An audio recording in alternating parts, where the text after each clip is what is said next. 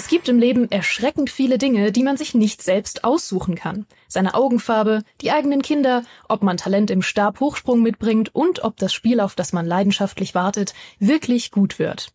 Deswegen wollen wir, dass ihr euch hier im Safe Space Gamester Talk zumindest mal irgendwas aussuchen könnt.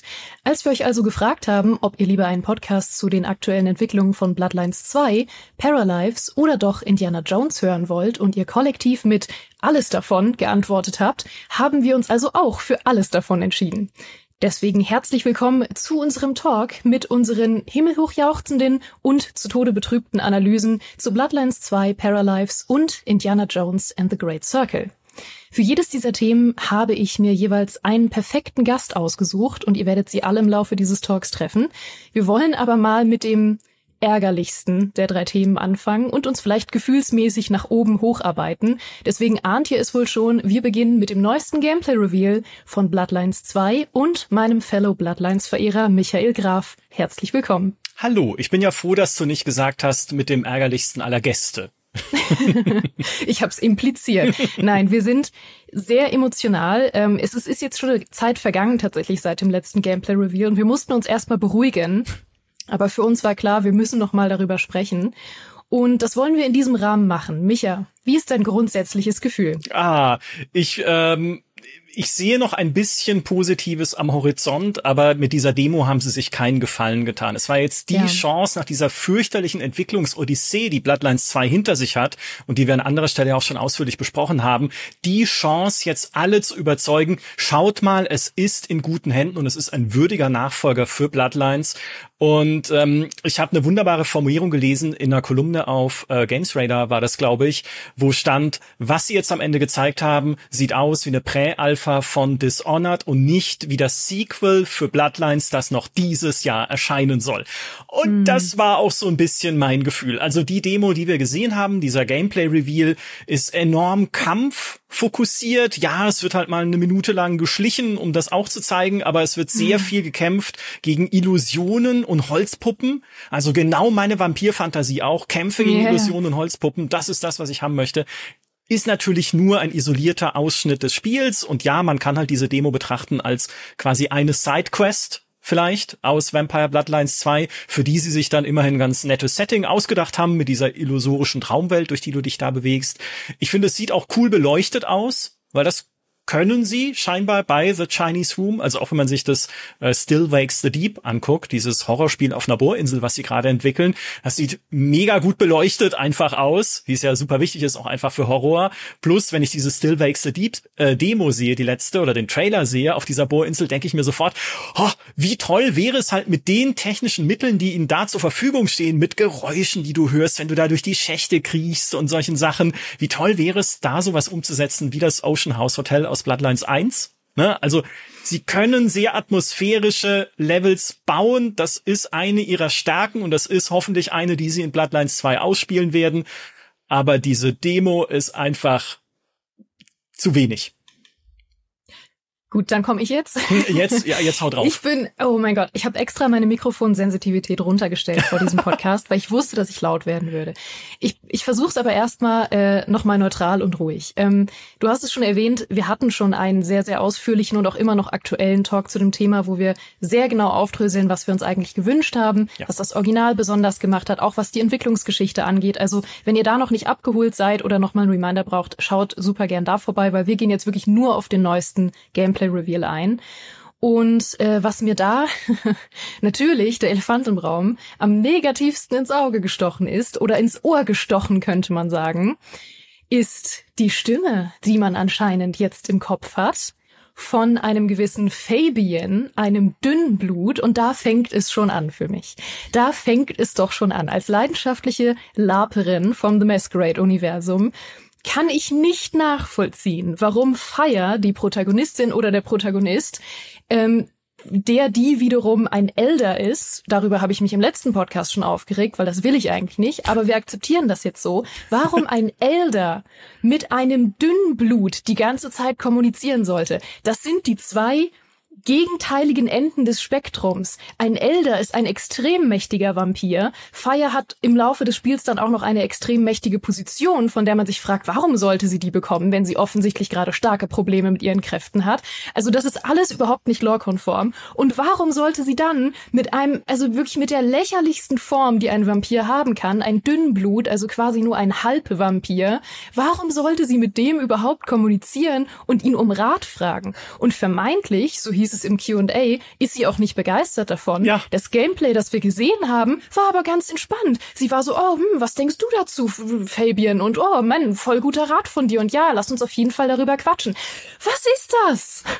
Ich hasse es. Ich, also wirklich, das ist eine der Dinge, die eingebaut werden, vielleicht um modernen Gameplay-Konventionen zu genügen, dass man diese Art von Führungsfigur im Kopf hat oder mit ihr reden kann, um sich besser in der Spielwelt zurechtzufinden und vielleicht auch ein bisschen Lore vermittelt zu kriegen. Ne, Forspoken mhm. hatte ja auch diesen ultra beschissenen Armreif, der die ganze Zeit mit dir rumgelabert hat und ungefähr denselben Designkonventionen fällt, äh, folgt das auch. Und dann sucht man halt irgendwie eine storytechnische Erklärung dafür wahrscheinlich im Laufe des Abenteuers. Aber wie du, ich fand auch diesen Moment in diesem Q&A so entlarvend, als sie gesagt haben, ja, Fire ist von dieser Stimme im Kopf ja auch genervt. Ja, ich auch. Ich exakt. Warum gibt es sie denn dann? Naja, weil ihr halt ein Werkzeug braucht, damit Leute, die vielleicht diese Vampire the Masquerade Setting oder diese World of Darkness nicht gut genug kennen, das noch irgendwie vermittelt kriegen. Aber das geht auch eleganter. Bloodlines 1 hat es damals auch geschafft, mir die World of Darkness zu vermitteln, weil ich auch eine neue Figur darin war und kein Elder, der eigentlich Dinge wissen müsste. Also es ist eine inhärente Schwäche der Figur, die sie auch wählen, für Bloodlines 2 jetzt Dinge mehr erklären zu müssen. Und ich kann nicht ausdrücken, wie sehr persönlich ich es einfach nicht gut finde, eine Stimme im Kopf zu haben, nicht nur im echten Leben, sondern insbesondere in Spielen, weil es sie nicht braucht. Wenn ich in einem Dialog mit, jedem, mit jemandem spreche, was man ja auch in diesem Gameplay sieht, der offensichtlich irgendwie was zu verbergen hat, dann brauche ich doch keine Stimme, die mir sagt, der hat was zu verbergen. Exakt. Ich weiß es doch. Also haltet ihr mich für nicht in der Lage, in dieser Situation Schlussfolgerungen zu ziehen? Ja, exakt das. Also das ist für mich auch noch ein Level unter dem Protagonisten, der mit sich selbst redet. Und das verabscheue ich schon. Ja. Also ich verabscheue eigentlich nichts mehr als Protagonisten, die die ganze Zeit für Expositionsgründe mit sich selbst sprechen und die ganze Zeit sagen, oh nein, ich hatte schon wieder diesen Albtraum, den habe ich doch seit mein Mann gestorben ist. Wirklich? Das denkst du, wenn mhm. du aufwachst und diesen Traum hattest? Ist das ein Ding? Okay, ja, sure. Also das hasse ich eigentlich schon total. Und noch schlimmer finde ich dann, wenn das nicht mal mehr durch die eigene Figur dargestellt wird, sondern noch durch jemand anderen, den man nicht mag. Also das ist ja ähm, einfach nur Johnny Silverhand in viel, viel schlechter noch umgesetzt. Ich persönlich mag nicht mal Johnny Silverhand, aber das oh. ist Geschmackssache. Also da bin ich völlig fein mit, wenn Leute das mögen. Ich persönlich mag es einfach nicht, aber es ist viel schlechter umgesetzt als Johnny Silverhand, weil es ist ein komplett gesichtsloser, auch schlecht gevoice-acteter, zumindest in dieser Demo, unsympathischer Charakter, der eigentlich nicht mehr wissen sollte als ein Elder-Vampir. Es ist ein Dünnblut, das unterste Ende der Nahrungskette. Warum sollte sie mit dem reden? Ich bin jetzt schon so genervt, so ein lächerliches Dünnblut in meinem Kopf zu haben. Warum sollte ich mit dem reden? So, und das ist nämlich genau der Punkt. Das Voice-Acting hat mich auch überhaupt nicht überzeugt in der Demo. Ähm, Klar, es ist mhm. überhaupt nicht, muss nicht repräsentativ sein für den Rest, aber normalerweise sollten solche Gameplay-Reveals ja repräsentativ sein, wenn sie gut ausgewählt sind.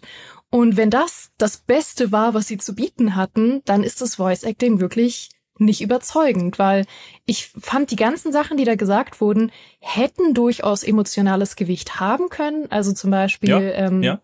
der Typ, mit dem man da gesprochen hat, der dann meinte, aha, sie haben mir versprochen, dass ich meine Familie wiedersehen kann, hätte emotionales Gewicht haben können, wenn er das nicht mit der Emotion einer Salatgurke vorgetragen hätte. Was ist denn das? Ja. Und ich bin jetzt schon genervt, die ganze Zeit Fabian zu hören. Gott bewahre, man stelle sich mal vor, im Ocean House Hotel im Original wäre man da durchgelaufen und hätte bei jeder Geisterbegegnung so einen Lappen im Ohr gehabt, der gesagt hätte, hm, that's suspicious. Ja, ich weiß. Ja. Das ist wirklich schwierig. Ich, es gibt noch so ein paar andere Sachen, die man auch erkennt, die halt auch wieder so moderne oder vielleicht auch nur vermeintlich moderne Genrekonventionen abbilden, wie diesen Scanner-Modus den man Ach, ja auch ja. hat. Ne, jedes Spiel braucht jetzt irgendwie einen Scanner-Modus, weil wir sind ja offensichtlich nicht mehr in der Lage, Grammophone zu finden, die an sehr klar erkennbaren Punkten im Level verteilt sind und angeklickt werden müssen, um ein Rätsel zu lösen. Und dann nennen sie das in diesem Q&A auch noch Vampire Detective Gameplay. Weil das ist doch da. kein Detective-Gameplay. In den Scanner-Modus oh schalten wir schon klar, den gibt's auch in anderen Spielen, aber war die Hexersicht wirklich der beste Teil von The Witcher 3? Denkt mal drüber nach. Ich finde teilweise die Ideen, die sie damit verbinden, ganz cool, dass wenn du diesen Scanner-Modus einschaltest oder diese Vampirsicht einschaltest und du hast eine Figur vor dir und siehst, die hat kein schlagendes Herz, also muss sie auch untot sein, also auch ein Vampir, ne? Also dass sie das so in die Lore ein bisschen einbinden, das ist okay. Aber nein, Freunde, es ist kein Detective Gameplay, mm -mm. einfach Dinge erleuchten zu lassen, die ich anklicken muss. Ja, das als der Moment kam, als der äh, Creative Director Alex gesagt hat, äh, das, was wir gesehen haben, ist Detective Gameplay, habe ich ungelogen meine Kopfhörer vom Kopf gerissen und bin erstmal aufgestanden. Ja. Ich musste mich so zwingen, dieses Gameplay überhaupt am Stück durchzugucken, weil ich mich zwischendurch so aufgeregt habe. Ich habe das in mehreren Etappen durchgucken müssen, weil ich immer wieder wütend aufgestanden bin.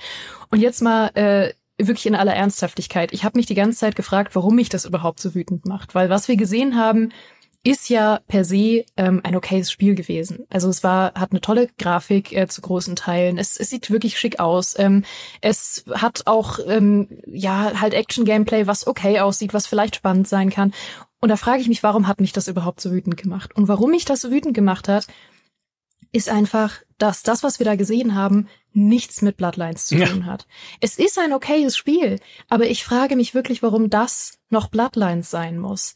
Also Bloodlines 2 ist Stand jetzt für mich ein generisches, massentaugliches Action-Rollenspiel mit viel gutem Willen, eher Action-Adventure, das uns alles genommen hat, was das Original ausgemacht hat und die Marke Bloodlines noch so als schlechtes Faschingskostüm trägt. Wow, okay. da, verarbeitet das erstmal, pausiert vielleicht einfach den Podcast oder das Video kurz einen Moment, um das auf euch wirken ja. zu lassen. Ähm, ich gebe ihnen immer noch diesen, diesen Hauch an Zweifel, dass sie vielleicht auch einfach nicht schaffen, das, was sie tun, angemessen zu präsentieren. Also vielleicht ja. sind ihre Pläne am Ende doch besser und auch vielfältiger und vor allem mehr Rollenspiel, als wir es in dieser Demo und auch zum Teil in den Entwickler Q&As bisher präsentiert bekommen haben. Das wäre ein bisschen mein Hoffnungsschimmer, weil ja auch diese Demo, die wir jetzt sehen, mit Rollenspiel so gut wie nichts zu tun hat. Ja, okay, ich kann ja. schleichen oder ich kann kämpfen und ihr zeigt mir sehr intensiv, wie viele Manöver es gibt äh, für die Nahkämpfe, obwohl Bloodlines noch nie ein Spiel war, von dem ich gesagt habe, Mensch, Nahkämpfe wie in Bloodlines, ne, damals Bloodlines 1, Nahkämpfe, so, das möchte ich mal wieder haben. Legendär, ist aber okay. Ja. ja, könnt ihr zeigen.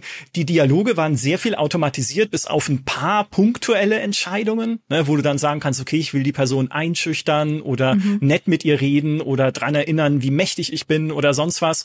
Ähm, also auch da ein relativ runtergeschraubtes System im Vergleich zu einem alten Bloodlines, in dem ich so gut wie jeden Satz wählen konnte, den meine Figur sagt und dann auch noch ne, die Fähigkeit mit einfließen lassen konnte, die ich habe. Aber ich hoffe halt, dass es einfach nur wirklich ungeschickte Präsentation einer Sidequest ist und dass sie drumherum immer noch ein Bloodlines 2 bauen, das zumindest ansatzweise dem würdig ist, was es damals war, mit einer Seattle-Welt, ne, die es ja weiterhin geben soll. Sie haben ja auch durchaus Dinge übernommen, die halt vorher schon entwickelt wurden, als dann der Entwicklerwechsel stattgefunden hat, die man erkunden kann, indem man Nebenquests finden kann, indem man vielleicht auch mal gut vertonte, skurrile Charaktere trifft, um mit ihnen halt zu interagieren und coole Vampire-Geschichten zu erleben am Ende mhm. und eine coole Vampirfantasie und auch Möglichkeiten zu haben, wie ich mit denen umgehe. Ich meine, es gibt ähm, nicht umsonst die Ventrue als spielbaren Clan, einer von vier spielbaren Clans. Sechs sollen es am Ende werden, inklusive DLCs, jetzt sind es vier. Und die Ventrue sind halt äh, Meister der Diplomatie. Also du kannst mhm. Leute überzeugen, du kannst ihnen deinen Willen aufzwingen, dass es zumindest halt da neue Vorgehensweisen in den Dialogen freischalten könnte. Du hast die Banu Hakim als spielbaren Clan, die halt eher auf Schleichen und die Wahrung der Maskerade ausgelegt sind. Überhaupt das ganze Thema Wahrung der Maskerade. Ne? Du musst als Vampir im Schatten bleiben. Du darfst nicht zu auffällig agieren, selbst wenn du irgendwie Superkräfte hast und auf Dächer springen kannst und sowas. Dann, aber zeig das doch, ja. Also wir ja. sehen davon halt nichts und solange sie uns das nicht zeigen, sie sagen ja auch natürlich, kommt dann alles später. Ne, auch Social Feeding, dann irgendwie Leute auszusaugen, auch auf Basis ihrer Resonanz, ihrer Emotionen, das soll noch drin sein, dieses Feature, was dann wieder deine deine eigenen Fähigkeiten beeinflusst. Also wenn du Leute aussaugst, die eher aggressiv drauf sind, dann hast du ja vielleicht eher offensive Fähigkeiten oder kriegst davon Boost, wenn du Leute aussaugst, die eher ängstlich drauf sind, dann kannst du vielleicht besser schleichen. Mal gucken, wie sich das am Ende ausprägt. So waren die alten Pläne für Bloodlines 2. Aber all das, ne, soll noch kommen. Und was kriegen wir stattdessen? Eine Demo mit Schaufensterpuppen dreschen. ja, und das ist genau, was du da ansprichst, ist genau das, was mich so wahnsinnig deprimiert stimmt einfach, weil normalerweise sollen solche Gameplay-Reveals oder Demos ja den besten oder aufsehenerregendsten Teil zeigen oder zumindest ja. irgendwas, was sehr, sehr repräsentativ ist. Ich meine, ich erinnere mich an die Bärensex-Szene aus Baldur's Gate 3. Das war ein guter Gameplay-Reveal, weil das einfach die Leute dazu gebracht hat, ähm, Aufmerksamkeit für das Spiel zu bekommen und zu merken, ah, das ist repräsentativ dafür, wie wild ich Entscheidungen treffen kann und wie weit ich damit gehen kann. Und natürlich hat, war das mit einem Augenzwinkern und natürlich war das irgendwie Effekthascherei, aber gut gelungene. Mhm. Und das macht halt Bloodlines überhaupt nicht. Also sowohl beim letzten äh, Trailer, den sie gezeigt haben, seit der offiziellen Übernahme vom neuen Studio, als auch jetzt wirklich bei dem langen Gameplay-Reveal, haben sie überhaupt keinen Nutzen gemacht von irgendwas, das aufsehenerregend, spannend oder cool war. Sie haben ein sehr safes, Action-Rollenspiel slash Adventure gezeigt, das sehr massentauglich ist und okay ist, aber wirklich nichts Besonderes, was irgendwas in mir ausgelöst hat, vor allem nicht als Bloodlines-Fan. Also, was du übrigens noch angesprochen hast, ne? Die Maskerade. Das war auch noch so ein Moment, wo ich meine Kopfhörer absetzen musste vor Wut. Und ich muss vorher den Disclaimer geben. Ich reg mich jetzt im Folgenden über den Creative Director äh, namens Alex auf, der in diesem Q&A saß. Und ich habe persönlich nichts gegen den Mann. Ich glaube ihm, dass er nur seinen Job macht, vor allem bei der Entwicklungsgeschichte. Aber er kriegt's jetzt leider ab. So. Dann sitzt er da und erzählt, du kannst ja dich gegenüber äh, verschiedenen Charakteren unterschiedlich verhalten mhm. und quasi eine andere Maske aufsetzen, weil, ne?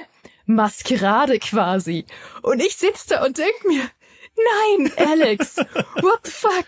Wovon redest du? Weißt du, was die Maskerade ja. ist? Die Maskerade ist im Original die wichtigste Regel des Universums. Die Maskerade ist die spannendste Regel des Universums, die für das Fortbestehen des kompletten Vampirvolkes steht. Es ist die wichtigste Regel und, und ein Regelbruch wird mit dem Tod bestraft. Es ist nicht mit verschiedenen Leuten unterschiedlich zu reden. Es ist die Maskerade des Vampirgeheimnisses zu wahren. Und es war im Original eine so tolle Mechanik, weil du ja tatsächlich ein Game Over hattest, wenn du die Maskerade zu stark gebrochen hast. Mhm. So eine fantastische Mechanik. Ich weiß nicht, ob die im, im neuen Teil wieder drin ist. Wir haben nichts davon gesehen. Und ich weiß, dass er das nur so dahergesagt hat. Ich weiß, dass er prinzipiell hoffentlich weiß, was die Maskerade ist. Aber niemand, der Liebe für diese Lore hat, würde das so dahersagen und so vergleichen. Das hat nichts miteinander zu tun. Ja, da, da musste ich auch zusammenzucken, weil ich mir dachte, jetzt verbiegst du es aber ganz schön. Ja. Äh, worum es da eigentlich geht. Was ich jetzt als Forderung da lassen würde, vielleicht abschließend, wäre äh, da wären ganz viele Forderungen. Ja, bitte. Nämlich erstens zeigt uns Rollenspiel. Also ja. nicht nur ein Skilltree, weil ja natürlich, den wird's geben, wenn man seine Elder-Fähigkeiten nach und nach wieder neu freischaltet, die einem genommen wurden im Spiel, aber zeigt uns die Vielfalt, eine Situation zu bewältigen. Okay, durch Schleichen, durch Kämpfen, aber auch durch Diplomatie. Zeigt uns Nebenstränge einer Geschichte, denen man folgen kann. Zeigt uns Hub-Gameplay. Ja, zeigt uns, wie die Welt aussieht von Seattle, durch die ich mich da bei Nacht bewege. Zeigt uns skurrile Dinge und zeigt uns Humor. Wo ja. ist der Humor? Bloodlines 1 hatte so einen dreckigen, wunderbaren, schwarzen Humor, der ja. unter allem lag, was du in diesem Spiel gemacht hast, der dunklen mhm. Atmosphäre und dieser Bedrohung zum Trotz. Ja. Wo ist das? In Bloodlines 2. Bisher noch nirgends. In nichts von dem, was wir gesehen haben, war auch nur irgendwas ansatzweise witzig oder schwarzhumorig irgendwie. Ja. Und das gehört für mich dazu. Also das ist ein ganz fester Teil, nicht von Vampire the Masquerade oder von der World of Darkness, die darf gerne ernst und dunkel sein, sondern wenn man den Namen Bloodlines auf ein Spiel schreibt. Mhm. Und das ist meine aller, allergrößte Befürchtung, das kriegen die nicht hin. Also ja. ich glaube, dafür ist The Chinese Room vielleicht nicht das ideale äh, Entwicklerteam. Da hätte dann vielleicht doch der Brian Mitsoda, der damals als Autor beteiligt war, am ersten Bloodlines weiter mit an Bord bleiben sollen. Oder zumindest habe ich ihn mal getroffen und da war er ganz witzig. Ich weiß nicht.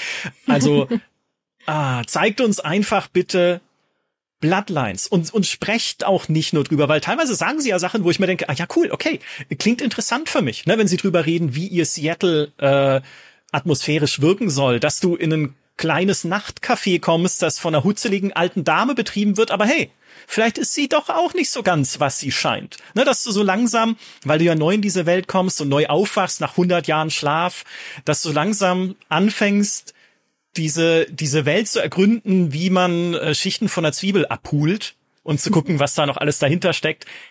Könnte cool sein. Okay, du hast dabei die Nervstimme im Kopf, aber das blenden wir jetzt vielleicht ja. mal kurz aus. Also zeigt uns einfach mehr Cooles. Ja, da schließe ich mich an, vor allem was die Atmosphäre und den Humor angeht. Also davon habe ich nichts gesehen. Ähm, wenn es nicht draufstehen würde, hätte mich nichts daran an Bloodlines erinnert. Ich hätte einfach gesagt, ja, es ist halt ein Vampirspiel.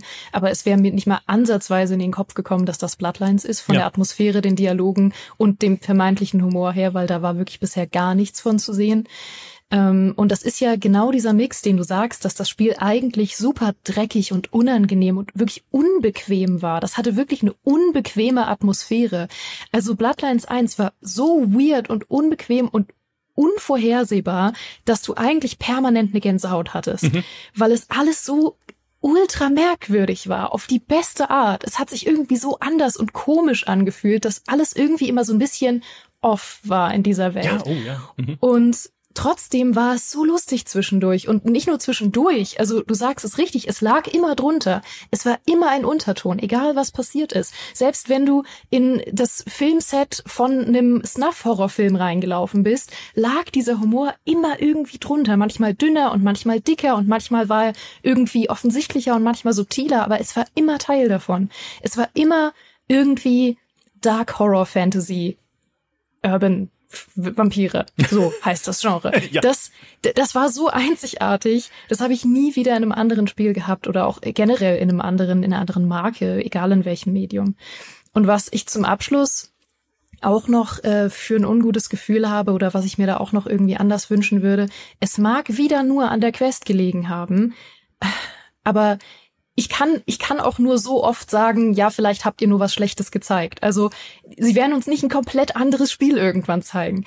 So, es mag nur am Gameplay gelegen haben, sage ich jetzt mal, aber äh, das Action-Gameplay, was ich da gesehen habe, fand ich auch super merkwürdig für Bloodlines. Mhm. Es war okayes Kampf-Gameplay. Es sah aus, als könnte es Spaß machen ähm, mit dem vielen, ja, große Areale und dann ziehe ich dich an mich ran mit Telekinese und dann werfe ich dich weg und dann mache ich das und dann sprint ich da durch und mach so ein Dash und so. Klar, sieht super cool aus. Ähm, passt auch irgendwo wahrscheinlich zu den Bruja, die man ja nun gesehen hat, aber ähm, es erinnert mich halt auch nicht an Bloodlines, weil Bloodlines war für mich immer oder sehr oft so in engen Fluren von einem Werwolf gejumpt äh, scared zu werden und mit aller Macht zu versuchen zu überleben mit wonky Kampf-Gameplay und den eigenen Herzinfarkt in den Griff zu kriegen.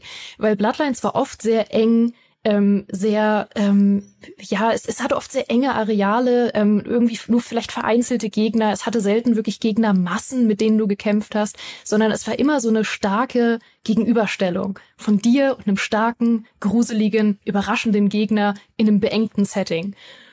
Und das würde ich mir halt auch noch wünschen, weil das war es halt gar nicht. Es war eine riesige Lagerhalle mit Gegnermassen, durch die du durchgesprintet bist. Ja, das ist leider richtig. Also bitte mehr Bloodlines, bitte äh, streich diese Stimme im Kopf vielleicht noch, wenn es geht. ähm, und ja. Äh, ja, bitte, äh, ja, ich weiß auch nicht. Bitte einfach. Ich hoffe, Bitte. ich hoffe einfach. Ich bleib jetzt einfach hoffnungsvoll bis zu den nächsten Gameplay-Demos. Mhm. Und dann mal gucken. Weil ja, du hast schon recht, wie lange soll man sagen, vielleicht sind sie einfach nur ungeschickt in dem, was sie zeigen. Ja. Ähm, das führt uns auch nur bis zu einem gewissen Punkt. Ja. Ich muss kurz durchatmen. Micha, vielen Dank, äh, dass du das mit mir eingeschätzt hast, ähm, dass wir gemeinsam unsere Gefühle teilen konnten. Vielleicht hat es euch da draußen äh, auch was gegeben und vielleicht seid ihr jetzt auch wütend, weniger wütend. Irgendwas schreibt in die Kommentare, was ihr jetzt seid. Auf jeden Fall atme ich kurz durch und dann gehen wir über zum nächsten Thema, über das wir sprechen wollen und das sehr viel positiver und entspannter ist, weil genau das brauchen wir jetzt. Ah.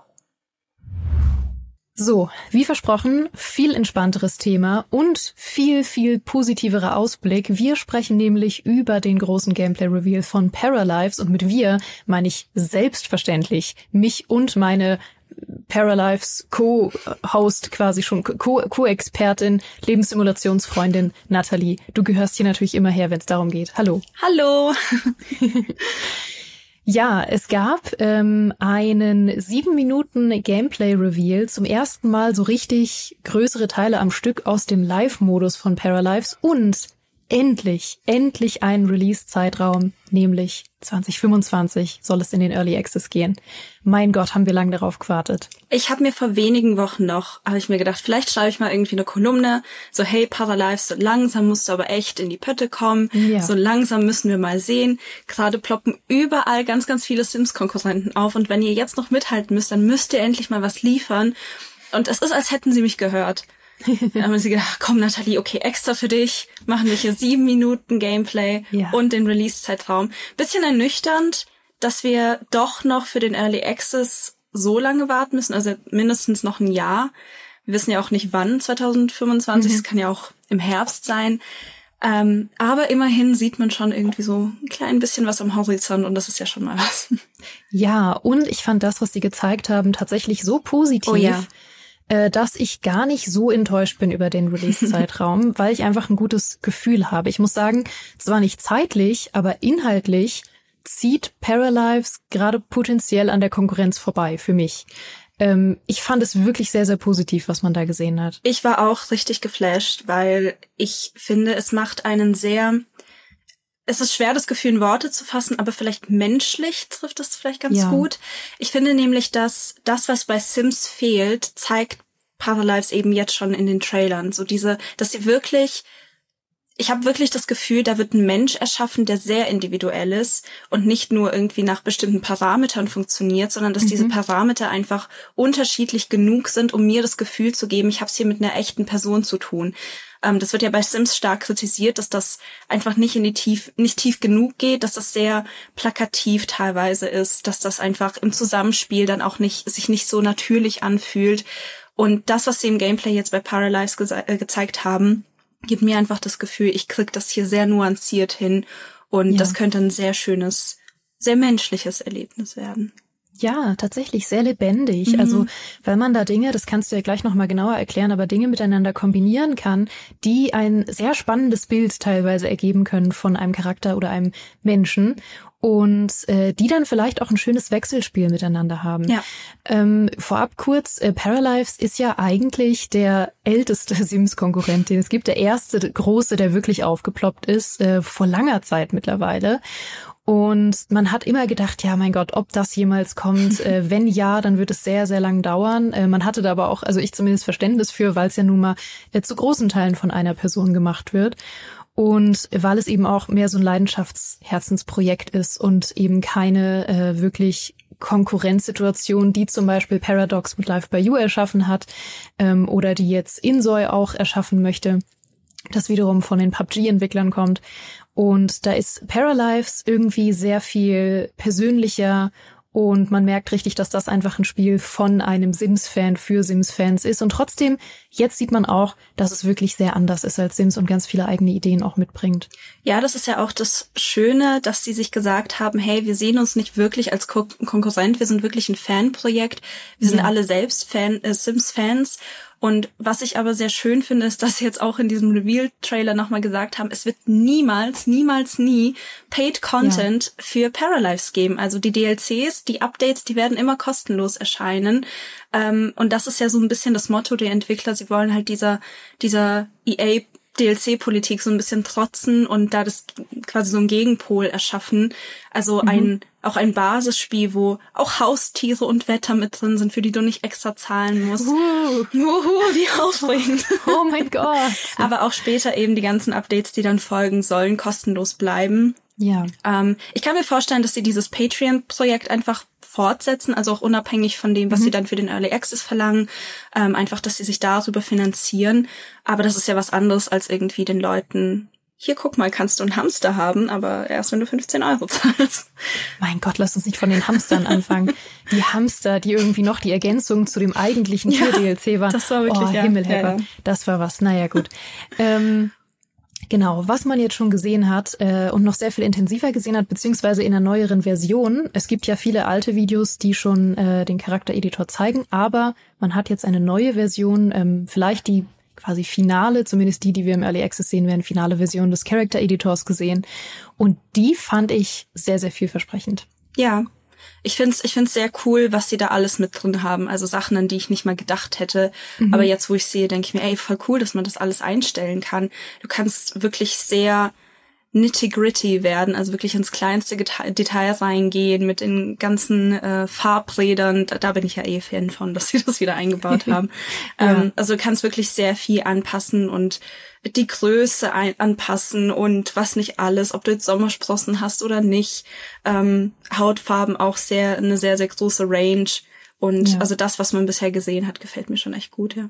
Ja, optisch auf jeden Fall mir auch. Ich weiß, dass da die Meinung mhm. auseinanderging, weil der Style sich ein bisschen geändert hat von den ersten Videos, die es davon mal gab. Ähm, ist ja normal, dass man da eine gewisse Iteration durchmacht. Ich mag den jetzigen Style sehr gern. Ich auch, ja. Weil ich äh, finde es auch faszinierend. Sie gehen ja ein bisschen in die Richtung von diesem gezeichneten 3D-Look, ähm, dass sie eben Shader drüber haben, so dass das Ganze ein bisschen gezeichnet aussieht. Und oft äh, sieht das gar nicht mal so gut aus, weil man einfach sieht, ja, es ist halt ein 3D-Look, wo Linien drumrum berechnet werden. Aber das sieht wirklich erstaunlich cool aus. Also wenn du wirklich so ähm, Screenshots aus dem Material machst, sieht es wirklich aus wie eine einfach sehr, sehr coole Zeichnung.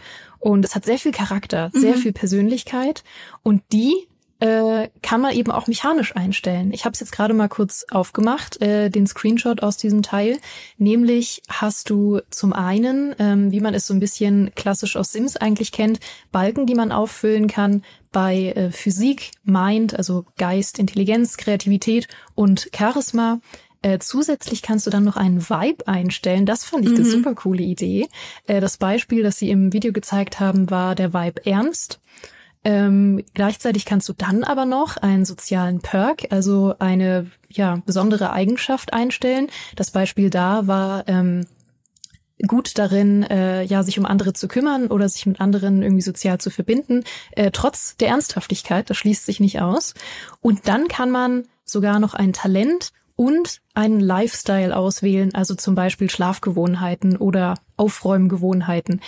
Ich finde das äh, eine super schöne, stimmige Kombination. Ich finde das auch mega spannend. Vor allem mag ich es, dass man eben auch die Option hat zu sagen, ja, okay, der hat jetzt gar keine Talente, weil nicht jeder muss ja irgendwie alles können.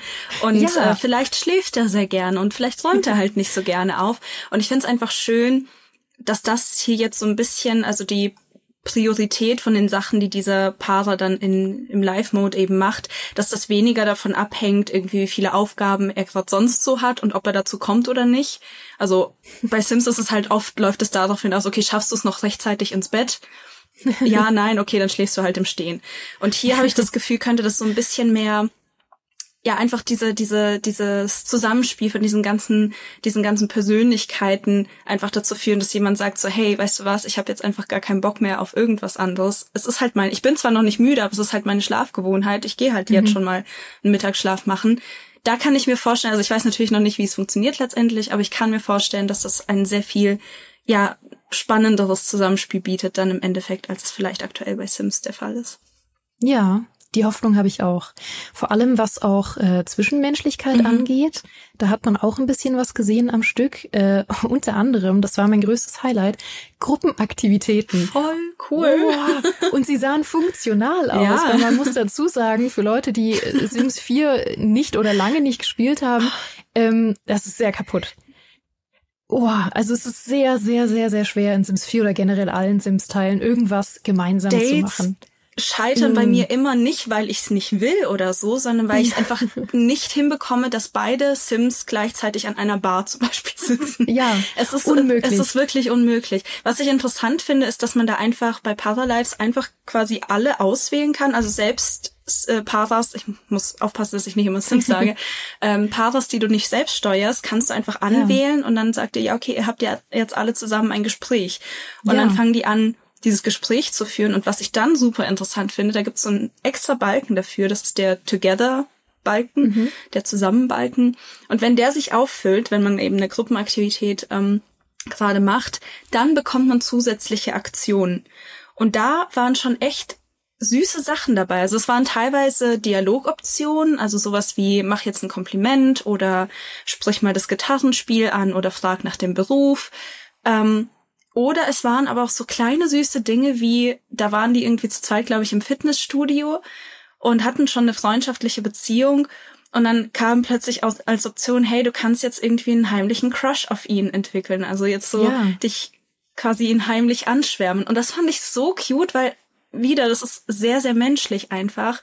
Und ich finde das schön, dass in so einem, in so einer Lebenssimulation dann auch zu sehen und auch wirklich anklicken zu können, dass das quasi vom Spiel registriert wird, mhm. weil bei Sims musst du dir solche Dinge häufig dann so ein bisschen in deinem Kopf zurechtlegen und dir das zusammenfantasieren ja. und ja, okay, der ist jetzt so und so und das und das ist jetzt quasi der Fall.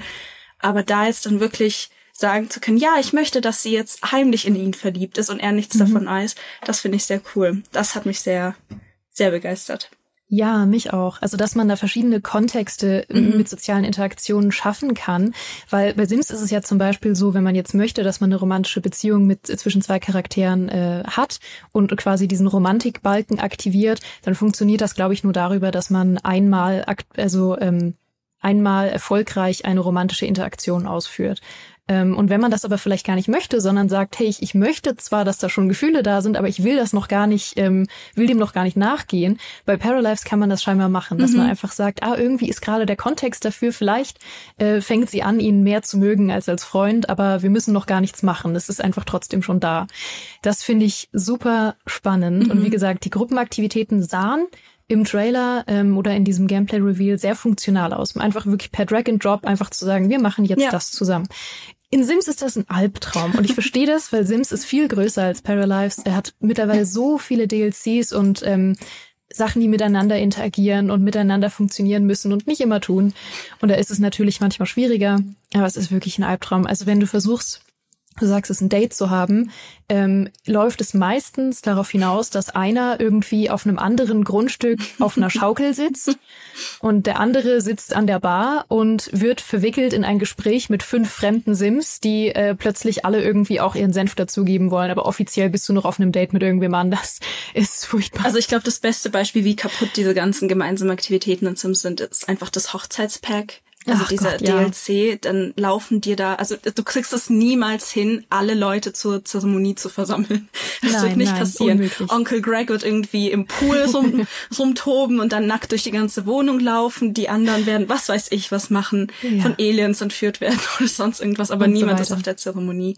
Deshalb, ja, bin ich sehr gespannt, weil man kann die Leute bei Paralives natürlich auch, man hat es gesehen, zu sich nach Hause einladen, was ich da auch sehr charmant fand, dass man sich da fürs Chaos entschuldigen kann, weil man nicht aufgeräumt hat.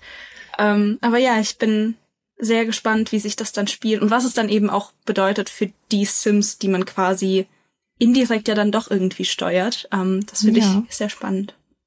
Ja, und weil du gerade ähm, Onkel Greg im Pool und die Alien-Entführung angesprochen hast, das ist ein bisschen was, was aktuell kritisiert mhm. wird nach dem Reveal, dass es noch sehr ähm, cozy aussah ja. und sehr, ähm, zumindest vermissen manche Leute so ein bisschen diesen Chaos-Faktor ja. aus Sims. Und das kann ich nachvollziehen, weil äh, das für mich auch immer irgendwie zu einer Lebenssimulation dazugehört. Auf der anderen Seite sagen wir ja schon in, in allen Talks, die wir bisher hatten zu sämtlichen Konkurrenten, dass es wirklich gut ist, wenn man sich eine eigene Nische sucht. Ja. Und wenn Paralives einfach das ein bisschen mehr aus der cozy und ähm, eher realistischen und ruhigen und entspannten Richtung angeht und nicht super viel Alien-Chaos lostritt, kann das, glaube ich, nur eine gute Entscheidung sein, einfach was Eigenes auch darzustellen. Ja, also ich lese das auch sehr viel, dass die Leute die einfach diese Überdrehtheit äh, vermissen, dass denen Paralyze und vielleicht auch Live by You, das ist ja auch ein Kritikpunkt, mhm. den wir da gesehen haben, ein Ticken zu ernst ist. Das kann ich voll nachvollziehen, weil ich finde, das ist auch das, was für mich den großen Charme von, von Sims einfach ausmacht, ja. dass du nicht weißt, ob du morgen einfach nur einen ganz normalen Tag mit deinen Zwillingen verbringen wirst oder ob das einfach komplettes Chaos ist und dein Kindermädchen stirbt und dann aber zurückkommt und irgendwie das Haus in Brand setzt oder so. Ja. Das macht Sims aus. Aber ich finde, wenn halt jeder jetzt anfängt, exakt das nochmal zu kopieren, dann, ja, wie du sagst, es, es braucht halt einfach eine Nische und ich, so wie Paralife sich präsentiert, finde ich, gibt es mir ein sehr wohliges Gefühl und ein Gefühl, mhm. wo ich sage, okay, das möchte ich so genau spielen, ähm, weil es mir einfach dieses, ich finde, es hat auch so ein bisschen den, auch wegen dem, dem, dem Aussehen einfach den Look eines Handmade Projekts, ja. dass es sich so ein bisschen anfühlt, als wäre es nicht ganz perfekt, als hätte es noch Ecken und mhm. Kanten. Mhm. Und genau das macht es eigentlich so ansprechend für mich gerade. Und wer weiß, was da für, für Sachen möglich sind. Also realistisch heißt ja nicht gleich langweilig. Ähm, und vielleicht ja. gibt es da irgendwas, was eben diese Überdrehtheit von, von Sims auf seine Art ersetzen kann. Das können wir jetzt natürlich noch nicht sagen. Ganz genau, ja. Das mit dem ähm, handgemachten Look und oder handgemachten Gefühl kann ich auch total bestätigen. Äh, das Gefühl hatte ich auch, als der, als das Video geendet ist und äh, sie diese ja. Line eingeblendet haben mit, ja, wir gehen dann in den Early Access inklusive Bugs und, und fehlende Features. Ja, ja. das fand ich charmant, weil äh, ich weiß nicht, Paralives war immer sehr offen damit, mhm. wie gerade der Entwicklungsstand ist. Sie posten ja wirklich so viele regelmäßige kleine Clips mal von irgendwelchen Features. Ähm, deswegen habe ich die Hoffnung, dass es gut ankommen wird.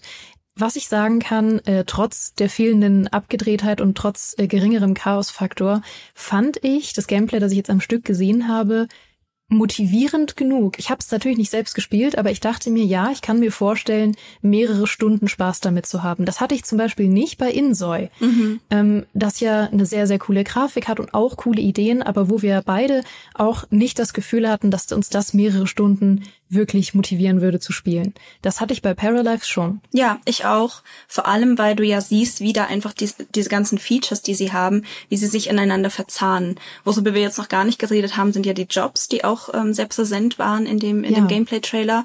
Ähm, bei den Jobs ist es halt so, dass du einen bestimmten Rang brauchst, um dich auf eine Stelle bewerben zu können. Und dafür musst du eben auch teilweise Punkte sammeln. Oder du kannst eben als Neuling komplett von vorne anfangen. Und für jeden erfolgreich abgeschlossenen Tag bekommst du eben Punkte, die du dann verteilen kannst. Und du kannst aber nicht nur in quasi einen besseren Rang investieren, sondern kannst auch in so kleine Fähigkeiten investieren, wie zum Beispiel, mhm. dass dein Partner dann während der Arbeit Musik hören kann. Und das wiederum steigert halt das Musikwissen deines Partners. Und wenn es eh ein Talent ist, das, das sie gerade hat, dann ist da wieder halt so eine, so eine Connection geschaffen, was ich sehr cool finde, weil es ist dann nicht, es spielt sich dann nicht in so isolierten kleinen, mh, mm, kleinen Blocks ab. Also es ist nicht einfach nur Arbeit isoliert, isoliert Freizeit, isoliert, hier spiele ich mal ein bisschen Gitarre, sondern alles zahlt irgendwie aufeinander ein und ist irgendwie verbunden. Und das fand ich super spannend und wie du sagst auch sehr motivierend, einfach herauszufinden, wo man überall quasi was dafür tun kann, dass sich dein Paar weiterentwickelt und wie dann dieser ja. Kontext sich einfach ändert, auch für die sozialen Interaktionen beispielsweise. Und ähm, ja, ich sehe sehr viel mehr. Also ich finde auch, der, der Gameplay-Trailer von Paralyzed hat sich auch viel mehr auf Gameplay tatsächlich konzentriert, als jetzt Insoy, die ja eher präsentieren wollten, wie schön sie aussehen, was, was ja. sie ja durchaus tun. Ähm, aber da hat Paralives auf jeden Fall die richtige Entscheidung getroffen, einfach vielleicht weniger zu zeigen, aber dafür ein bisschen mehr in die Tiefe zu gehen.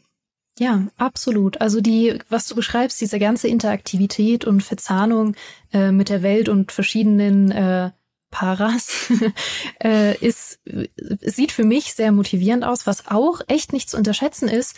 Paralives hatte jetzt für mich in diesem Video einen extrem hohen Schauwert. Mhm. Und äh, da meine ich gar nicht unbedingt die Grafik, sondern äh, das, was wir eigentlich schon von Anfang an immer loben an Paralives, dass es das Spiel ist, wo sich die Sims die Schuhe ausziehen, dass es äh, so viele kleine Dinge hat, die passieren, tolle Animationen hat, ähm, ganz viele Kleinigkeiten, dass die Welt so interaktiv ist und die Paras so interaktiv miteinander sind. Ähm, Sims-Spiele, also Lebenssimulationsspiele, brauchen immer einen total großen Schauwert, so ein Aquariumsschauwert, dass du einfach gerne zuguckst, was passiert, weil du ja auch nicht immer aktiv was machst. Also du verbringst ja einen großen Teil deiner Zeit damit zuzugucken, ähm, wie sich Dinge entfalten, die du vorher eingestellt hast. Und da ist dieser Schauwert wirklich sehr wichtig und da hatte ich ein ebenfalls sehr positives Gefühl. Ja, auch so die kleinen Mimik und Gestik, wenn, wenn die irgendwie reinkommen, dass die sich einmal das, durchs Haar fährt oder sowas oder irgendwie ja. im Gesicht irgendeine Emotion zeigt, das fand ich auch sehr cool. Man sieht zwar noch, dass ein paar Stellen noch nicht so ganz, ganz rund sind, aber sie haben ja gesagt, dass der Early Access mit Bugs kommt und äh, ja, ich bin gespannt, wie es damit weitergeht, aber ich bin sehr froh, dass sie jetzt endlich mal was gezeigt haben und äh, dadurch tatsächlich nochmal den anderen Konkurrenten so die Stirn bieten. Ich finde, die haben so ein bisschen, die hingen so ein bisschen hinterher so in letzter Zeit, mhm. aber jetzt führen sie das Rennen wieder an. Und ja. äh, in meiner persönlichen Top 3 zwischen Live by You, Insoy und Paralives ist Paralives jetzt wieder auf der 1. Ja, bei mir auch, auf jeden Fall. Für mich ist es ähm, zumindest nach dem aktuellen Stand und was die Vorfreude anbetrifft und das positive Gefühl ähm, an der Konkurrenz wieder vorbeigezogen. Äh, rein datumstechnisch kann man ja nochmal zusammenfassen. Live by You wurde gerade erst nochmal verschoben. Das sollte eigentlich im März in den Early Access gehen. 2024 geht jetzt aber am 4. Juni, stand jetzt äh, in den Early Access. Insoy ähm, auch auf jeden Fall noch im Laufe des Jahres, zumindest stand jetzt. Und genau, Paralives dann irgendwann 2025, unklar wann genau. Sims 5 slash äh, Project Renee ähm, hat noch gar nichts in die Richtung gesagt. Das heißt, ich denke, das wird noch eine Weile dauern. Aber es wird spannend. Es werden spannende zwei Jahre auf uns zukommen. Oh ja. Und äh, danke dir, Nathalie. Ja, sehr gerne. Danke, dass ich hier sein durfte. Und damit kommen wir jetzt zum großen Finale dieser Dreierbesprechung von aktuellen Spielen, die uns bewegt haben. Wir sind nun bei dem Spiel angekommen, das von euch bei unserer YouTube-Umfrage die meisten Stimmen bekommen hat, nämlich Indiana Jones und der große Kreis oder wie es von meinem Gast gerne genannt wird, Indiana Jones und das langgezogene Parallelogramm. Herzlich willkommen, Fabiano. Hallo. Hallo, du trägst heute passenderweise deinen Abenteuerhut, denn du bist nicht nur ein Abenteurer im Herzen, du bist auch Indiana Jones Experte, sowohl für die Filme als auch für die Spiele und dafür, was eigentlich genau der große Kreis ist, aber dazu kommen wir gleich. Ja, ich hatte die Wahl, äh, verkleide ich mich als Indiana Jones selbst oder verkleide ich mich als Todd Howard?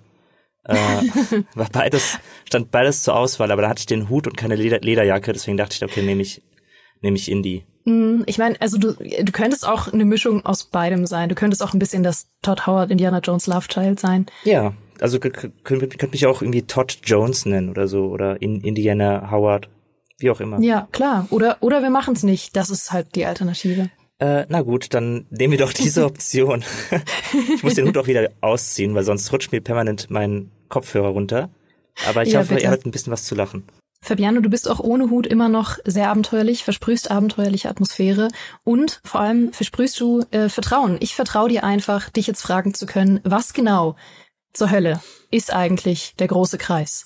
Oh, du willst direkt mit dem mit der großen Frage einsteigen? Ja, natürlich. Ich dachte, wir machen erstmal so ein bisschen Vorgeplänkel irgendwie. Ja, das ist das neue Indiana Jones Spiel und Machine Games ist da dran und Bethesda und Todd Howard war irgendwie zu sehen, hat seine Lederjacke getragen und Sachen gesagt. Äh, aber du willst direkt das große Mysterium aufdecken, das diesem Spiel zugrunde liegt. Der große Kreis, das große langgezogene äh, Parallelogramm, der, der, der, das große, die große geometrische Figur, die auch irgendwie ausladend ist. Ja. Ja, der recht Indiana Jones und der doch recht recht große Kreis. Der stand ein bisschen, also größer als normale Erstaunlich Kreis. große geometrische Kreis auf jeden Fall. Da hat jemand den ganz großen Zirkel ausgepackt auf jeden ja. Fall. Also ein Großkreis ein großer Kreis ist ja tatsächlich eine, ich will nichts Falsches sagen, eine mathematische Größe, wenn man so möchte. Also ein, ein traditioneller Großkreis. Ich weiß, es wird jetzt mega langweilig, du sagst irgendwas von Abenteuer und so, jetzt fange ich hier mit Mathe an. Äh, ein Großkreis ist aber äh, in der Mathematik, soweit ich das richtig verstanden habe, ich bin kein Mathe-Experte, ähm, der, der größtmögliche Kreis auf einer runden Figur, also einer runden Oberfläche, ähm, die, glaube ich, auch in den, also aufgrund dessen den Kreis auch immer in zwei gleich große Hälften teilen. Und in mhm. der Theorie kann es auf jedem Kreis, also auf jeder runden Fläche, unendlich viele große Kreise geben. Mhm. Aha. Und äh, bei der Erde zum Beispiel ist ja der Äquator zum Beispiel ein großer Kreis. Also man kann auch auf der Erde Großkreise bemessen, was halt dann eben Kreise sind, die sich um die ganze Erde ziehen. Und das ist der Moment, wo Indiana Jones ins Spiel kommt, denn oh boy. Äh, es gibt eine Theorie. Ähm, ich muss dazu sagen, das ist keine wissenschaftlich fundierte Theorie. Es ist keine wissenschaftlich anerkannte Theorie. Nichts, wo man sagen würde, oh, ho, ho, das ist aber jetzt irgendwie der ganz, ganz äh, heiße Shit. Das ist jetzt der Kram, der uns dabei hilft, die Welt komplett zu verstehen. Es ist eine Theorie, äh, vielleicht eine Verschwörungstheorie, wenn man so möchte. äh, es gibt halt verschiedene äh, Herangehensweisen an die ganze Sache. Aber es gibt eine Theorie. Ähm, die ist schon ein paar Jährchen alt, die kommt irgendwie aus dem Anfang der 2000er. Da gab es einen Internetblog, äh, wo diese Theorie aufgestellt wurde. Und im Prinzip ist es eigentlich eine interessante Beobachtung, denn da wurde festgestellt, dass es äh, sehr, sehr viele verschiedene ähm, historische Städten gibt auf unserem Planeten. Wir haben, haben ja eine lange äh, Menschheitsgeschichte. Da wurden viele, viele wichtige große Dinge errichtet. Die meisten davon sind mittlerweile kaputt, äh, zumindest wenn sie aus der Antike stammen. Ähm, und äh, ein, Moment, ich muss kurz nachgucken. Ich glaube, ein Professor namens äh, Allison hieß er, James Allison, kein Professor, einfach ein, äh, ein Mensch namens James Allison hat festgestellt, dass äh, wenn man einen Kreis zieht, das sagt Indiana Jones auch in dem Trailer von Der große Kreis, äh, um die Erde zieht, dann gibt es einen bestimmten Großkreis, der irgendwie 17 verschiedene äh, historische Städten durch, durchquert. Also man kann diesen Kreis um die Erde ziehen und dieser gleiche Kreis umfasst dabei wie an so einer Perlenkette 17 historische äh, Städten. Ähm, mhm. Dazu gehören so Sachen wie die Pyramiden von Gizeh. Jeder kennt mhm. sie. Dazu gehören aber auch Sachen wie äh, die Osterinseln, auch noch relativ bekannt. Aber es wird dann irgendwann auch recht obskur, weil dann sind da Sachen dabei wie ähm, die Ausgrabungsstätte von Olantaya Tambo oder die Felsmalereien von Tassili N'Atcha, äh, also Sachen, die dann wahrscheinlich weniger Leute kennen. Ähm, aber die Pyramiden sind dabei, äh, die Osterinseln sind dabei, Machu Picchu ist dabei, das sind dann doch eher mhm. etwas bekanntere äh, historische Städten, die auch auf dieser Linie liegen. Es gibt da ein paar Abweichungen nach oben, nach unten, aber auf jeden Fall sollen sie auf dieser Linie liegen und es gibt halt dann die Theorie, okay, warum ist das so? Was bedeutet das? Was sagt uns das als Menschheit, dass offenbar vor tausenden von Jahren ähm, Menschen diese äh, Städten auf der gleichen Linie errichtet haben. Ähm, und da gibt es halt sehr viele wilde Theorien. äh, ich bin ein Verfechter der Theorie, das ist halt Zufall. Ich glaube, wenn auf, einem, auf einer runden Oberfläche unendlich viele Großkreise gebildet werden können, ist die Wahrscheinlichkeit hoch, dass einer davon äh, mehr als zwei historische Städten durchquert. Ähm, aber es gibt eben auch Leute, die sagen, ja, das könnte dafür äh, ein Zeichen sein, dass es mal eine globale Zivilisation gab, die sich irgendwie abgesprochen haben, weil es dann irgendwie auch Steinarbeiten gibt, die an verschiedenen Orten gleich sind. Ähm, es gibt natürlich die Aliens-Theorie. Also Klar. natürlich waren das Aliens, was ich hoffe bei Indiana Jones der große Kreis nicht passiert. Ähm, weil Was? Königreich des Kristallschädels war doch super. Ja, wuhu. Also diese uh. der Alien Reveal war der war cool. Ja. ja. Naja ja. gut, danke für diese sehr spannende Erklärung doch tatsächlich. Ich finde es ein doch dann erschreckend schönes und passendes Thema für dieses Spiel, auch wenn ich beim ersten Titelreveal vor allem auf Deutsch sehr lachen musste, ja. als es einfach nur hieß Indiana Jones und der große Kreis. Aber es passt ja dann doch sehr, sehr gut. So, jetzt hast du das ähm, Vorgeplänkel, wie du es genannt hast, äh, die harten Fakten äh, auch schon erwähnt, äh, nämlich was genau eigentlich dahinter steckt, nämlich namentlich Machine Games und Todd Howard himself, mhm. der ja äh, anscheinend schon sehr, sehr lange gerne ein Indiana Jones Spiel machen wollte und sich diesen Traum nun endlich erfüllt. Mhm. Und ich finde es sehr spannend, welche Reise die Indiana Jones Spiele auch mittlerweile so mitgemacht haben. Angefangen von den Point-and-Click-Klassikern äh, bis hin zu ja quasi ein bisschen Tomb Raider-Konkurrenz und äh, vielen, vielen weiteren Abstufungen und Variationen. Was würdest du denn sagen, äh, wo stehen wir im Moment in Sachen Indiana Jones Spiele?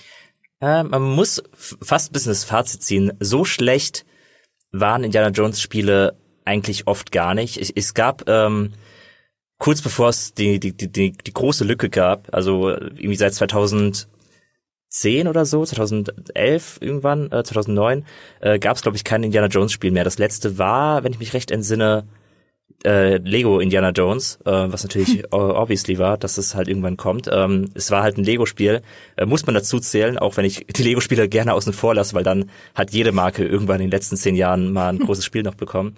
Ähm, mhm. Aber so ein reines, wirklich klassisches äh, Indiana Jones fokussiertes Spiel äh, gab es dann doch recht lange nicht mehr. Ähm, das letzte war ein Ableger für die Wii. Der war wirklich lame. Ähm, der war wirklich äh, nicht besonders gut. Es gab aber davor eigentlich auch ganz gute Spiele bis hin zu geniale Spiele. Also es gab äh, zum Beispiel, äh, es gab ja so eine so eine Third-Person-Adventure-Zeit, äh, wo man ein bisschen versucht hat, Lara Croft nachzueifern, was natürlich lustig mhm. ist, dass man als Indiana Jones versucht, äh, Lara Croft nachzuahmen, die ja hinterher erst kam. Ähm, da gab es was wie Stab der Könige oder der Turm von Babel, was interessante Spiele waren. Äh, ich persönlich aber natürlich, äh, wie viele andere Leute da draußen, mein Herz hängt natürlich an Indiana Jones and the Fate of Atlantis, das Point-and-Click-Adventure, mhm. ähm, wo Indiana Jones zum ersten Mal so richtig durchgestartet ist äh, im Computerspielbereich. Äh, es gab davor noch ähm, der letzte Kreuzzug. Das ist natürlich äh, da eine Filmumsetzung gewesen, die manche sagen sogar noch cooler war als der Film teilweise, weil sie äh, bestimmte Bereiche äh, einfach präziser und weitläufiger ausgeschmückt hat und all, allgemein, es war halt ein LucasArts Adventure, es war halt ein gutes Point-and-Click-Adventure. Äh, Fate of Atlantis war bislang das unerreichte Meisterwerk, das ich vor zwei, drei Jahren tatsächlich nochmal gespielt habe und äh, es immer noch gut fand, immer noch mega viel Spaß damit hatte. Und Fun Fact, ähm, es gibt ja sogar die Theorie, dass auf diesem großen Kreis, von dem ich vorhin gesprochen habe, man theoretisch auch Atlantis finden könnte, weil man halt überlegt hat, okay, mhm. ähm, wir haben hier schon 17 historische Städten, was ist denn mit dem Teil vom Kreis, wo nichts ist, wo halt Wasser ist, wo wir aber wissen, mhm. dass da früher mal Land war. Vielleicht liegt ja da auch was auf dem großen Kreis. Vielleicht ist es mhm. Atlantis. Ähm, ich glaube nicht, dass das der Reveal sein wird bei der große Kreis, weil sonst wären sie schon ein bisschen arg ähm, einfallslos, einfach nochmal Atlantis zu nehmen. Außerdem spielt Atlantis, äh, das Abenteuer rund um Atlantis eigentlich äh, zeitlich später als der große Kreis. Der große Kreis ist hier angeordnet zwischen äh, Indiana Jones, äh, Jäger des verlorenen Schatzes, also dem ersten Teil, und ähm, der letzte Kreuzzug, dem dritten Teil, irgendwo dazwischen, äh, 1937. Und da dauert es noch ein bisschen bis zu Fate of Atlantis, weil das war, glaube ich, 42 oder so, ein paar Jahre nach der letzte Kreuzzug. Ähm, aber das nur so als äh, Ausblick darauf, was äh, für Storypotenziale noch in diesem großen Kreis stecken, weil es geht nicht nur darum, mhm. welche Städten dort überall liegen und die wird Indiana Jones wahrscheinlich auch besuchen. Das ist ja das, ein großer Vorteil, dass Indy eben die ganze Welt bereist, jetzt in, in seinem Spiel. Er geht irgendwie nach Ägypten, äh, er geht nach äh, Thailand, in die versunkenen Tempel, er geht in Himalaya, er geht nach äh, Japan, soweit ich das gesehen habe. Also er macht eine komplette Weltreise um diesen Kreis herum. Äh, aber spannend wird's dann, wenn, wenn wir herausfinden, wenn er was besucht, äh, das wir noch gar nicht kennen. Und da bin ich sehr ja. äh, interessiert, was sich mit Machine Games da ausdenkt. Ähm, mhm. Ja, und da wäre dann wieder so ein bisschen die Brücke geschlagen äh, zu, zu Fate of Atlantis. Äh, das, äh, das bis jetzt beste Indiana Jones Spiel ist. Es gab danach noch auch noch brauchbare Indiana Jones Spiele. Ähm, aber jetzt halt sehr lange nichts mehr und deswegen bin ich äh, richtig äh, Feuer und Flamme für äh, der große Kreis von Machine Games. Was würdest du denn sagen, wenn sich das jetzt schon so oft gewandelt hat, was Indiana Jones Spiele eigentlich sein können, aber Fate of Atlantis ist für die meisten, glaube ich, immer noch das Beste. Was macht dann heute vielleicht noch so die Essenz eines guten Indiana Jones Spiels aus und glaubst du, dass der große Kreis das haben wird? Äh, das ist schwierig. Also die Spiele waren sich immer bewusst, also in den meisten Fällen dass sie beides haben müssen, dass sie irgendwie eine Form von Action haben müssen und eine Form von Mystery und Rätsellösung. Äh, die Gewichtung war halt dann anders. Ich meine, klar, bei den Point-and-Click-Adventuren war ganz klar der Rätselteil halt der größere Aspekt, aber selbst da gab's ja so Schlägerei, Minigames, wo man sich irgendwie mhm. mit Nazis prügeln musste. Und dann hatten wir die ganzen äh, Third-Person äh, Action-Adventure-Sachen. Da war zumindest bei äh, hier Stab der Könige äh, war der Action-Teil größer. Bei Turm, Turm des Babel war ähm, trotzdem noch recht viel Rätselanteil drin. Und jetzt werden wir halt sehen, wie sie es bei Machine Games machen. Was ich glaube, dass äh, der Teil ist, den Machine Games dem Ganzen so etwas hinzufügen wird, ist, ähm, dass sie Action, glaube ich, weitgreifender denken, als das bislang der Fall war. Also früher war halt Indiana Jones, wenn sie actionorientiert waren, eben du haust mal jemand mit der Peitsche ins Gesicht, du schießt mit deinem Revolver rum oder du äh, haust ihm halt mit der, mit der Faust ins Gesicht so. Also recht basic Action. Ähm, jetzt aber wird es eben auch viel sein, äh, wie komme ich eigentlich durch die Level durch? Schleiche ich mich?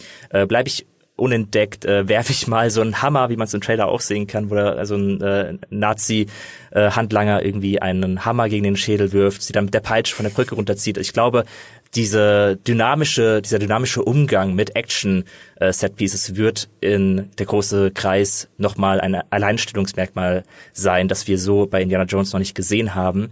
Ähm, mhm. Aber ich glaube, der Fokus wird schon wahrscheinlich darauf liegen, so vielleicht 60 Prozent Action und vielleicht 40 Prozent äh, Knobeln kann ich mir gut vorstellen, weil ich unter Knobeln eben auch eher so Kletterpassagen äh, zählen würde. Ja. Mhm. Also ist zumindest mein Gefühl. Ich bin jetzt kein äh, tatsächlich kein Wolfenstein-Experte, ähm, auch wenn ich die Spiele mal sehr interessant fand, aber habe die nicht groß ausführlich gespielt, sondern höchstens mal reingeschaut. Äh, deswegen bin ich kein Wolfenstein-Experte, aber so wie ich das verstanden habe, war das ja da schon auch so, dass sie äh, deutlich mehr geboten haben, als immer nur rumzuballern. Es war ja nicht wie Wolfenstein von Anu dazumal, sondern eben Machine Games Wolfenstein und das war dann doch mhm. etwas äh, spielerisch ausgebuffter, als das bei einem klassischen Ego-Shooter der Fall ist. Ähm, und die Kollegin Petra hat ja auch in ihrer großen Tilt-Story äh, sehr richtig herausgestellt, dass Machine Games diesen Indiana Jones Vibe schon äh, in, in Wolfenstein mit reingebaut hat, dass es da eine mhm. lange Kette an historischen Zusammenhängen gibt, äh, wie Wolfenstein das Original von Indiana Jones beeinflusst wurde, dann Wolfenstein natürlich Machine Games beeinflusst hat, die dann aber diesen Indiana Jones Kosmos wieder etwas stärker in den Vordergrund gerückt haben und jetzt selbst ein Indiana Jones Spiel machen mit den Errungenschaften aus äh, Wolfenstein. Welcher Aspekt äh, aus diesem ganzen äh, Todd Howard Bethesda Machine Games Konstrukt oder auch den Sachen, die man im Trailer gesehen hat, stimmt dich denn bisher am positivsten und hoffnungsvollsten?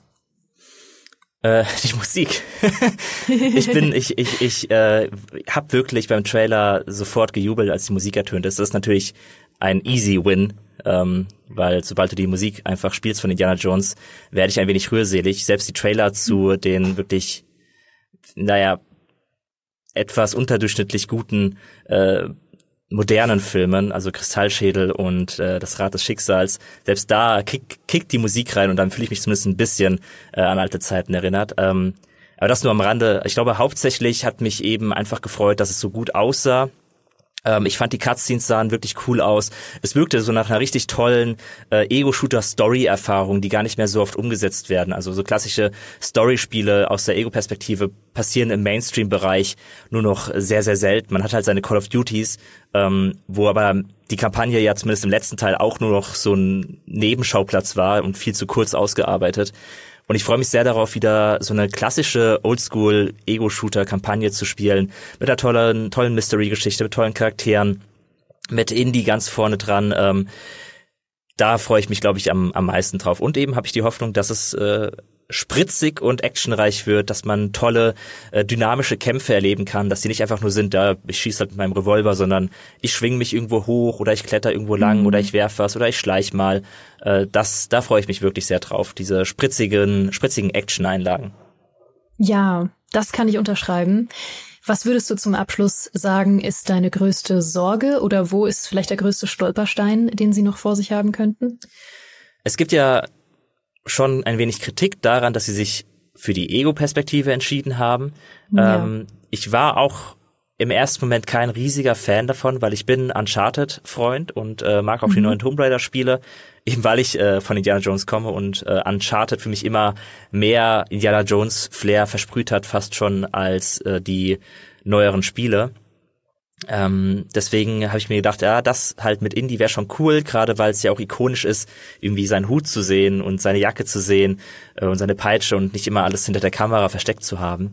Aber äh, beim zweiten drüber nachdenken bin ich mittlerweile eher auf der Ego-Shooter-Seite, weil ich glaube, dass Machine Games ein sehr guter Entwickler ist für Indiana Jones und mach, macht, was ihr gut könnt. Also sie können mhm. Ego-Shooter einfach am besten.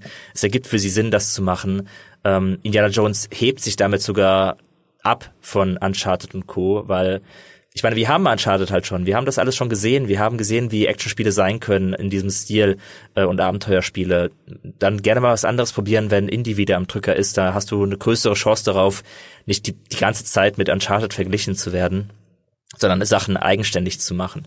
Äh, deswegen finde ich das sehr cool äh, mittlerweile. Aber es kann halt eben dann doch sein, dass wenn das nicht so zündet und dann irgendwie diese Indie-Atmosphäre nicht rüberkommt und man ihn dann halt selten sieht, weil man sieht ihn, wenn man, wenn er irgendwo hochklettert oder bei manchen äh, Schwungeinlagen mit der Peitsche, aber halt nicht die ganze Zeit. Ob man dann sich trotzdem die ganze Zeit wie Indiana Jones fühlt, wie man so schön sagt, äh, they make you feel like Indiana Jones. Ja. ähm, das, das, das frage ich mich noch. Also Einmal das, ja. äh, fühle ich mich dann wie Indiana Jones die ganze Zeit oder denke ich mir die ganze Zeit, okay, hier ist die Indiana Jones Cutscene, und jetzt kommt wieder der Gameplay-Abschnitt, wo ich ihn nicht sehen kann. Ähm, und die zweite Sorge ist dabei, dadurch, dass sie diese, diesen Wechsel haben aus Third-Person-Kletterei und Ego-Shooter-Ballerei, dass vielleicht dadurch so ein bisschen ein Bruch entsteht. Also dass man sich halt aus der Immersion rausgerissen fühlt, wenn ständig die Perspektive wechselt. Ähm, ist nur ja. eine kleine Befürchtung. Ich glaube nicht, dass mich das wirklich so sehr stören wird, dass ich äh, komplett wütend den PC ausschalte. Aber man muss ja auch mal über die kleinen Dinge im, im Leben ein wenig äh, meckern können. Ja, und das ist die perfekte Überleitung zu dem letzten Kommentar, den ich von dir brauche, nämlich zu der Stimme. Oh ja. Die kleinen Dinge im Leben. Ähm, das war ein, äh, eine Sache, die die Community bewegt hat in verschiedene Richtungen. Und ich weiß, dass du da eine ganz eigene Meinung zu hast, dass äh, es sowohl im Englischen als auch im Deutschen nicht mehr die klassische Harrison Ford Stimme geben wird für das Spiel, obwohl ähm, das Character Design ganz klassisch an Harrison Ford angelehnt ist. Schutzherr der gefallenen Engel, Beschützer des Circulus Magnus, des großen Kreises.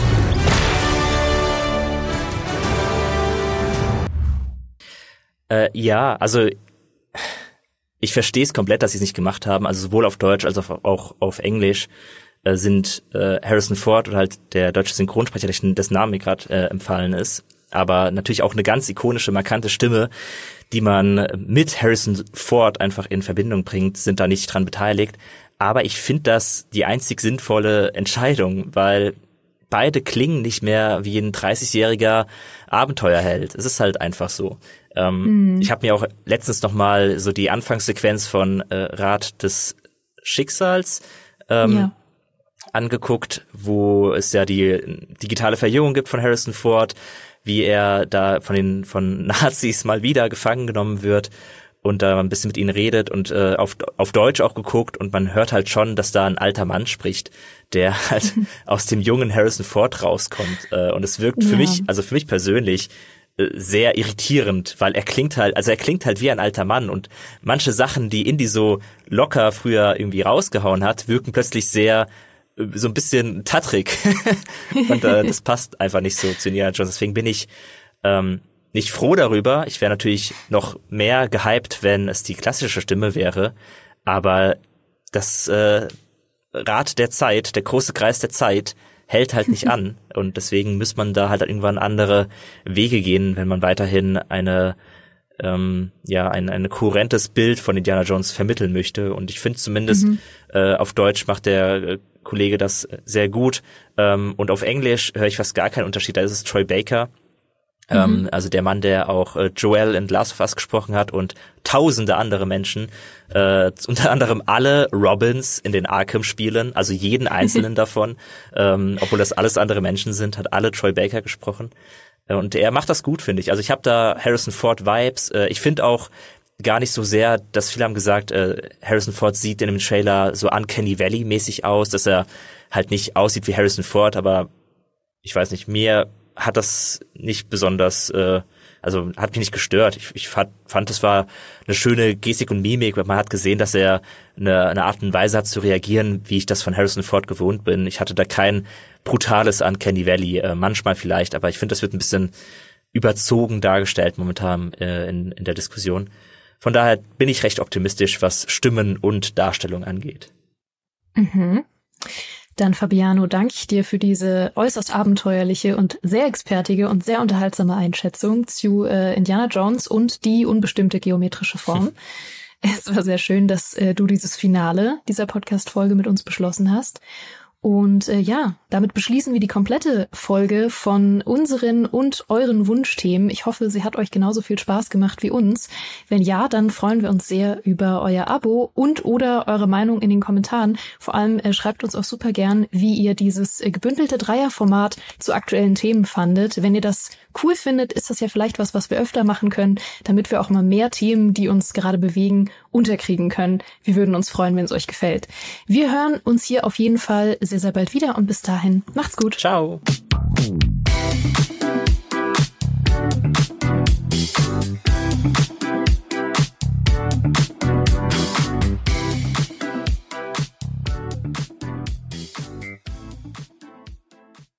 When everyone's on the same page, getting things done at work is easy. No matter what you do or what industry you're in, how you communicate is key. Everything you type is equally important to collaboration, and Grammarly can help.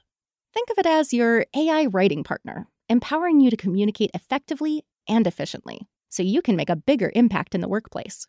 96% of Grammarly users say it helps them craft more impactful writing. And as the gold standard of responsible AI, Grammarly is your secure AI writing partner that allows your team to make their point and move faster. By understanding your writing and context, Grammarly provides relevant, personalized suggestions. And with tone suggestions, you can navigate even the most difficult work conversations. You can also save time from spending hours editing drafts to just seconds with one click. Sign up and download Grammarly for free at grammarly.com slash podcast. That's G-R-A-M-M-A-R-L-Y dot com slash podcast. Easier said, done.